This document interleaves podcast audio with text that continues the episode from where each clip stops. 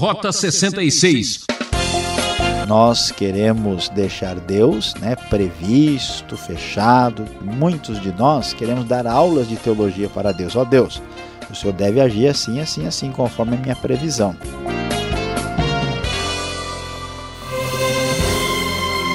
Rota 66 está chegando com a série de meditações no livro de Jó, que vai chegando aos seus últimos capítulos. Hoje o professor Luiz Saião traz uma novidade em nosso estudo. Um personagem misterioso que entra em cena para colocar um ponto final no debate. Entre problemas mil, um enfoque juvenil. Este será o tema extraído dos capítulos 32 até o 37 de Jó. Você costuma pensar em sua vida? Sobre seu comportamento e atitude? É, um exame não faz mal a ninguém, não é mesmo? Platão, o grande filósofo, ensinou que uma vida não questionada não merece ser vivida. Se teve um homem que teve sua vida dissecada, esse homem era Jó. Vamos conferir? Rota 66 em nossa caminhada pelo livro de Jó. Sim, hoje nós já estamos chegando ao capítulo 32, que será abordado hoje aqui juntamente com os outros capítulos que vão até o capítulo 37, 32 a 37, é o alvo do nosso estudo, cujo tema será Entre Problemas Mil, um enfoque juvenil. Você já observou e acompanhou aqui no Rota 66 o que acontece com Jó que tenta receber amparo, explicação e até acusação dos seus três amigos. E até agora Jó tem tentado responder ao que os seus amigos lhe apresentam, e o último discurso, a última palavra de Jó terminou no capítulo 31 e de repente, para nossa surpresa, surge um indivíduo desconhecido sobre o qual não temos informações, Eliú, filho de Baraquel de Bus, da família de Rão, aparece no capítulo 32 e o texto bíblico, conforme a nova versão internacional da Bíblia, diz que ele indignou-se muito contra Jó, porque esse se justificava a si mesmo diante de Deus. Também se indignou contra os três amigos, pois não encontraram meios de refutar a Jó e mesmo assim o tinham condenado. Assim, Eliú passa a trazer a sua perspectiva, a sua visão, o seu enfoque sobre o problema de Jó. Parece que é a última tentativa de explicar o grande mistério por trás da história de Jó. Eliú então apresenta a sua palavra dizendo: Eu sou jovem, vocês têm idade. Por isso tive receio e não ousei dizer-lhes o que sei. Os que têm idade é que devem falar, pensava eu, os anos avançados é que devem ensinar sabedoria. Mas é o Espírito dentro do homem que lhe dá entendimento, o sopro do Todo-Poderoso. Não são só os mais velhos os sábios, não são só os de idade que entendem o que é certo. E assim, com bastante coragem, com seu enfoque juvenil entre os problemas mil que está enfrentando o pobre uh, Jó, aqui aparece Eliú como o único jovem, o mais jovem que vai apresentar a sua perspectiva, a sua visão e a sua maneira de entender o que está acontecendo com o o nosso conhecido e sofrido Jó. Eliú não teme falar, já que descobre que os mais velhos não têm resposta, e então passa a tentar explicar o que está acontecendo com o mistério do sofrimento de Jó. Eliú vai deixar claro que os amigos de Jó tiveram muita coragem de censurar Jó, mas não conseguiram dar a Jó a devida resposta. E então ele diz que ele é sincero e que ele tem boas intenções no seu propósito, e a partir desse texto ele começa a dar a sua explicação. No capítulo 33, vamos ver que Eliú vai repreender Jó, é, sugerindo que Jó está resistindo à disciplina divina E ele prossegue, Eliú ainda vai corrigir Jó e também os seus amigos, porque ele começa a tentar explicar quem Deus é e como Deus é justo no capítulo de número 34. Ele tenta provar que Jó não entende quem Deus é, não tem a devida compreensão. Ele não sabe como é a relação do homem com Deus e assim ele tenta explicar, consertar a teologia de Jó, ampliando aí a sua perspectiva sobre o mistério de Deus e a atitude de Deus, especialmente para com a própria justiça. Depois, no final, nos últimos dois capítulos, ele vai enfatizar bastante a grandiosidade, a transcendência do próprio Deus, que mostra quem ele é para que o homem o trate com a devida atitude, com a reverência e a postura adequada e correta. E assim, vamos observar alguns textos que nos apresentam qual é a perspectiva, a solução apresentada pelo Eliú, que surgiu aqui no capítulo 32. Ele reforça a sua intenção e diz: Minhas palavras procedem de um coração íntegro, meus lábios falam com sinceridade o que eu sei.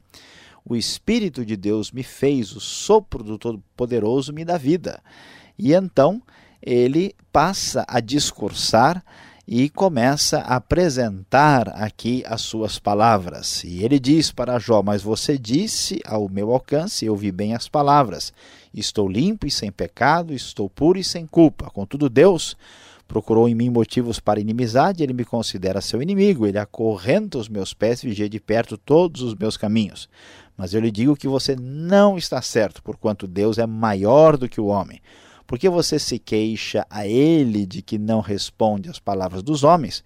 Pois a verdade é que Deus fala, ora de um modo, ora de outro, mesmo que o homem não o perceba.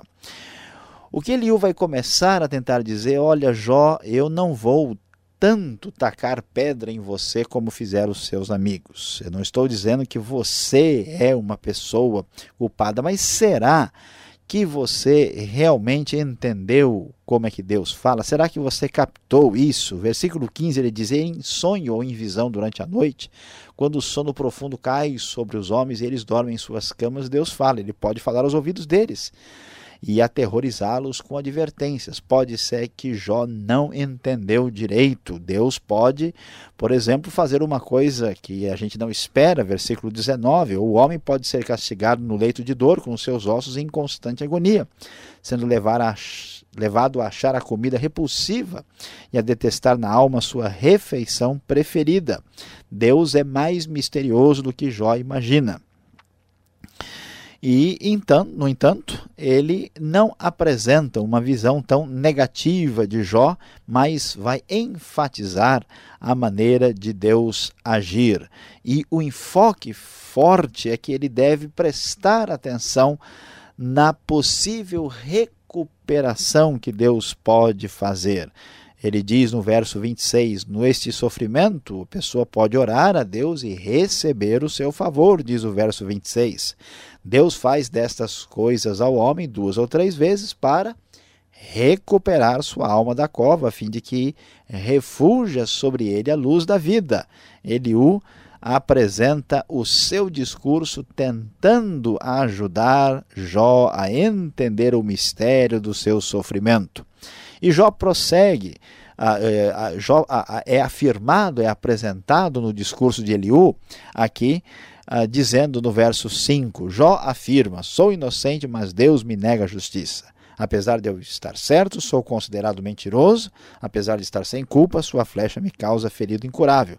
Que homem existe como Jó que bebe zombaria como água? Ele é companheiro dos que fazem o mal e anda com os ímpios, pois diz: não há lucro, não dá lucro agradar a Deus. Por isso, escutem-me vocês que têm conhecimento, longe de Deus esteja fazer o mal. E do Todo-Poderoso praticar iniquidade. Ele retribui ao homem conforme o que este fez, e lhe dá o que a sua conduta merece. Não se pode nem pensar que Deus faça o mal, que o Todo-Poderoso perverta a justiça. nós vemos as palavras de Eliú entrando aqui numa defensiva em favor de Deus e dizendo: não é possível que Jó seja tão certinho como ele estava sugerindo. Na verdade, ele bebe zombaria como água. Ele acha que agradar a Deus não dá retorno algum. Na verdade, Jó está equivocado, a sua teologia é incorreta. E assim ele passa a tentar provar que Deus sim é que está com a razão. Versículo 21 diz: Pois Deus vê o caminho dos homens, ele enxerga cada um dos seus passos. Não há sombra densa o bastante onde os que fazem o mal possam esconder-se. A semelhança dos anteriores, mas de uma maneira mais suave, ele mostra que tenta mostrar que Deus não tem qualquer problema, que ele sabe de todas as coisas e até aqui mais explicitamente ele também, à semelhança dos outros amigos, apresenta a ideia de que Jó tem lá os seus pecados escondidos. O verso 37, diz o texto da NVI, nos diz: ao seu pecado ele acrescenta revolta. O verso 36 anteriormente diz: Ah, se Jó sofresse a mais dura prova por sua resposta de ímpio. Ao seu pecado ele acrescenta a revolta, com desprezo bate palmas entre nós e multiplica suas palavras contra Deus. Eliú, apesar da sua brandura, apesar do seu controle, ele apresenta a sua perspectiva também de questionamento de Jó. E ele prossegue: você acha que isso é justo? Pois você diz: serei absolvido por Deus. Contudo, você lhe pergunta: que vantagem tenho eu? O que ganho se não pecar? Desejo responder-lhe a você, aos seus amigos que estão com você, olhe para os céus e veja milhas nuvens. Se você pecar, em que isso afetará? Se os seus pecados forem muitos, que é que isso lhe fará? Se você for justo, o que lhe dará? Ou o que ele receberá de sua mão? Ou seja, você não pode afetar a Deus de modo nenhum. Deus é Deus, Ele é poderoso, Ele sim é o Senhor. E o texto prossegue.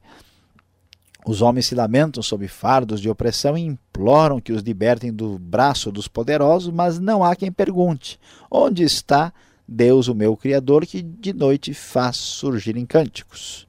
Que nos ensina mais aos do que aos animais da terra e nos faz mais sábios que as aves dos céus. Quando clamam, ele não responde por causa da arrogância dos ímpios. Mais uma vez, a postura de Eliú é mostrar Jó, veja, você não pode fazer nada com respeito a Deus e você nem sequer entende quem Deus é. Por isso, na verdade, você deve ficar no seu lugar, porque, como diz o texto no verso 16, Jó abre a sua boca para dizer palavras vãs. Em sua ignorância, ele multiplica palavras.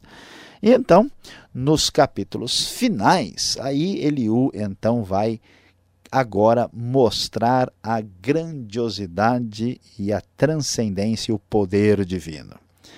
E ele então vai claramente dizer mais verdades em defesa de Deus, diz o verso de número 2. Deus é poderoso, mas não despreza os homens. É poderoso e firme em seu propósito. Não poupa a vida dos ímpios, mas garante os direitos dos aflitos. Não tira os seus olhos do justo, ele o coloca nos tronos com os reis e o exalta para sempre. Os que têm coração ímpio guardam ressentimento, diz o verso 13 mostrando que o problema de alguém que não está sintonizado com Deus revela alguma dificuldade no coração. Deus continua sendo descrito, ele é exaltado em poder.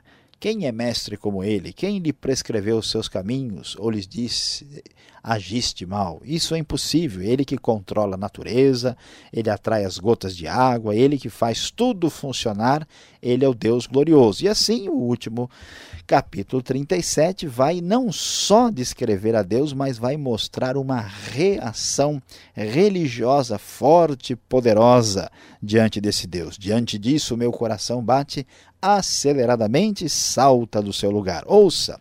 Escute o estrondo da sua voz, o trovejar da sua boca. Ele solta os seus relâmpagos por baixo de toda a extensão do céu, os manda para os confins da terra. A voz de Deus troveja maravilhosamente, ele paralisa o trabalho de cada homem. Há uma reação tremenda do nosso conhecido Eliú desses capítulos para com a grandiosidade tremenda de Deus, que é a sua única resposta a apresentar. E ele termina mostrando isso nos últimos versículos que dizem: Fora de nosso alcance está o Todo-Poderoso, exaltado em poder, mas em justiça, em sua justiça e retidão não oprime ninguém. Por isso os homens o temem, não dá ele atenção a todos os sábios de coração. Aqui encerra-se as palavras, encerram-se as palavras de Eliú que apresenta mais uma vez a ideia de que Jó não sabe o que está acontecendo e que Deus está acima da compreensão humana. Qual será a resposta final para esse enigma tão impressionante?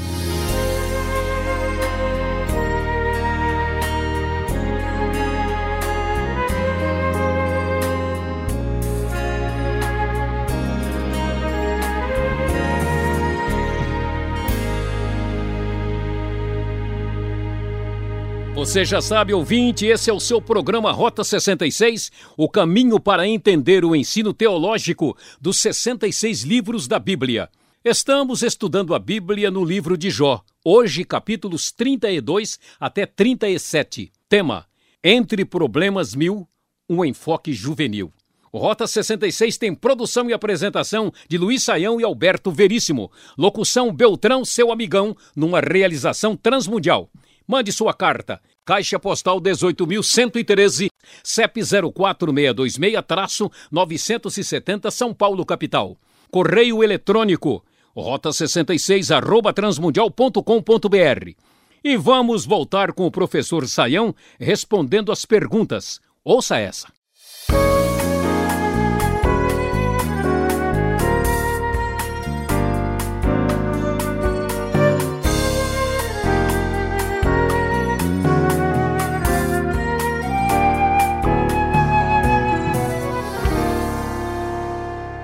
Professor Saião, depois de ouvirmos a sua exposição em Jó 32 até o 37, você que está acompanhando com certeza tem aquela pergunta que gostaria de fazer. Eu tenho três aqui, professor. Eu quero começar perguntando sobre Eliú. A história até que vinha bem. De repente aparece esse ilustre personagem. Onde ele estava até então? Qual o significado do seu discurso? Longo discurso, ou um longo monólogo, né? Pois é, pastor Alberto, é surpreendente o aparecimento do nosso amigo Eliú aqui. É interessante que é o único que tem um nome assim hebraico, né? Ah, alguns até tentam localizá-lo aí como descendente desse Bus que estaria ligado a Abraão, apesar que essa questão de tempo aí é muito difícil de se decidir no livro de Jó. E tudo indica que esse Eliú está ali o tempo todo do lado, ouvindo o que está acontecendo em silêncio, ele não se pronuncia. E o seu discurso, ele chama atenção pelos aspectos positivos e negativos do seu discurso. Então, o que, que a gente vai descobrir que está por trás dele? Primeiro, há um pouco de arrogância e de petulância. Ele entra com tudo assim, dizendo o seguinte: ó, já que ninguém resolveu a questão, já que o pessoal que tem experiência e que conhece do assunto, que tem idade, deveria ter respondido, não soube explicar, então deixa eu dar a minha opinião e ele se apresenta como quem assim tem o que dizer, né? E está uh, ah, com uma autoconfiança juvenil, né? Como nós falamos entre os problemas mil de Jó, que ele vem com tudo e a sua apresentação de discurso não é a melhor possível, não. Ele apresenta aí a ideia básica próxima daqueles eh, amigos de Jó, que Jó no final das contas também tem os seus problemas.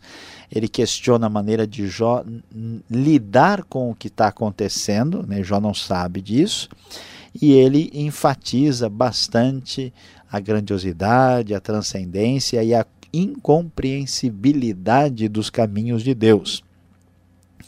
E, e então, ao mesmo tempo, ele dá uma atenuada no discurso dos anteriores, ele desloca um pouco a questão para esses caminhos indecifráveis de Deus e, de certa forma, faz uma transição. Ele prepara né, o ouvinte para o discurso divino que vai surgir a partir do capítulo 38, que é o seu aspecto positivo. Agora o Eliú, ele apresenta uma situação diferente e até assim aguçando a nossa curiosidade. Ele enfatiza que Deus fala de maneiras diferentes, Lá no capítulo 33, verso 14, ele fala que Deus pode falar por sonhos, visões. É assim mesmo? Continua falando? Pastor Alberto, olha, é uma questão interessante uh, o que, que esses capítulos têm a nos ensinar. Uh, ele enfatiza esse aspecto aí da incompreensibilidade de Deus e ele tenta dizer para Jó o seguinte: olha, não dá para a gente prever como é que Deus vai agir. E há alguma coisa de importante nisso aqui. Por quê? Porque a maioria de nós tenta colocar Deus numa espécie de caixinha quadradinha. Nós queremos deixar Deus né, previsto, fechado, e aí Deus então se comporta desse jeito. Muitos de nós queremos dar aulas de teologia para Deus. Ó oh, Deus, o Senhor deve agir assim, assim, assim, conforme a minha previsão. Então, o livro de Jó desafia uma perspectiva teológica da sua época. Será que o, o justo uh, sofre uh, justamente? Será que vale a pena continuar servindo a Deus quando a gente não recebe a retribuição esperada? E aqui então ele apresenta os diversos caminhos de Deus, falar e fala sobre sonhos e visões. Essa questão volta para a gente hoje. Né? De um lado, tem gente que está vendo Deus toda hora e sonhando um monte de coisa muito além do que se poderia imaginar com bom senso. Por outro lado, tem gente que acha que Deus jamais poderia usar sonhos e visões e que isso é do passado. Nós temos que ter uma atitude ponderada e equilibrada. Né?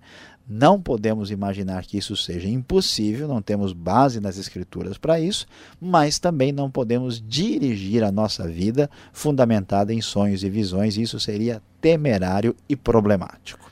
Agora vamos falar um pouco aqui de Eliú, o seu discurso. Talvez ele está usando uma técnica diferente, ele muda o foco é uma pergunta. Ele muda o foco uh, da conversa, falando do poder de Deus na natureza, esquecendo ou ignorando o sofrimento, o problema de Jó. Ele está querendo fugir da situação? Olha, às vezes a gente lendo dá até para pensar nisso, né? O Jó está sofrendo, está falando que está complicado, o Eliú já ouviu todo mundo, ninguém tem resposta, agora chegou a vez dele, ele simplesmente diz: Olha, Deus é poderoso, ele faz tudo certo, mas ele age de umas formas que a gente não compreende, e isso é complicado, e aí ele começa até a descrever uma quase que uma experiência mística com Deus, aí no capítulo 37, e vamos assim dizer, fica por isso mesmo. É, parece fuga, mas na verdade não é. Né? A questão é que o livro de Jó começa a apresentar para a gente, e isso vai amadurecer plenamente no capítulo 38 em diante, é que nós temos de entender a realidade que certas experiências da vida estão além da nossa compreensão. Então ele diz: olha, a realidade e a grandiosidade de Deus nós não temos condição de decifrar inteiramente. Então ele desloca a atenção de Jó para não pensar no sofrimento, mas para pensar: ó, Deus pode ser mais do que você pensa, pode estar além do que você imagina, e o problema está em ligar né, o sofrimento com a pessoa de Deus. Se a gente não tem como negar a realidade do sofrimento, a gente pelo menos deve entender que Deus está além do que a gente imaginava. Bom, você que está nos acompanhando, fique ligado. Mais um pouco, vamos vir com a conclusão do estudo para você. Saiam, obrigado e até a próxima.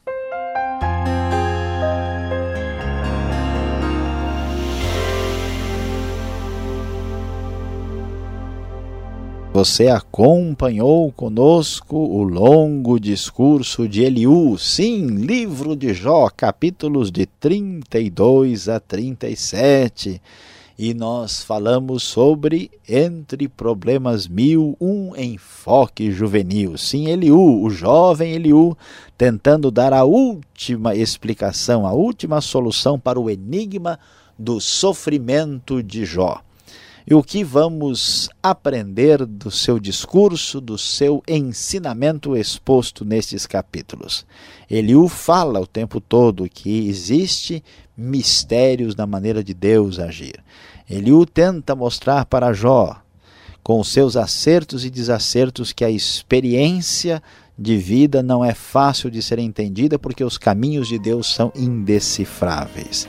E uma das coisas importantes que esse discurso nos apresenta é qual é a nossa atitude. Cuidado você que acha que tem certeza de tudo, que é o dono da verdade, que é rápido demais para responder e que sabe de tudo e aconselha a todos e geralmente põe até o dedo no nariz dos outros tentando explicar a verdade. Saiba o que nós devemos aprender hoje diante dos mistérios da vida é preciso ter humildade.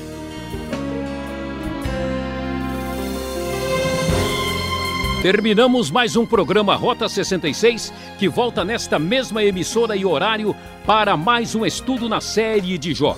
Você não vai querer perder o melhor da história, né? Visite o site transmundial.com.br e até o próximo Rota 66 com o nosso abraço.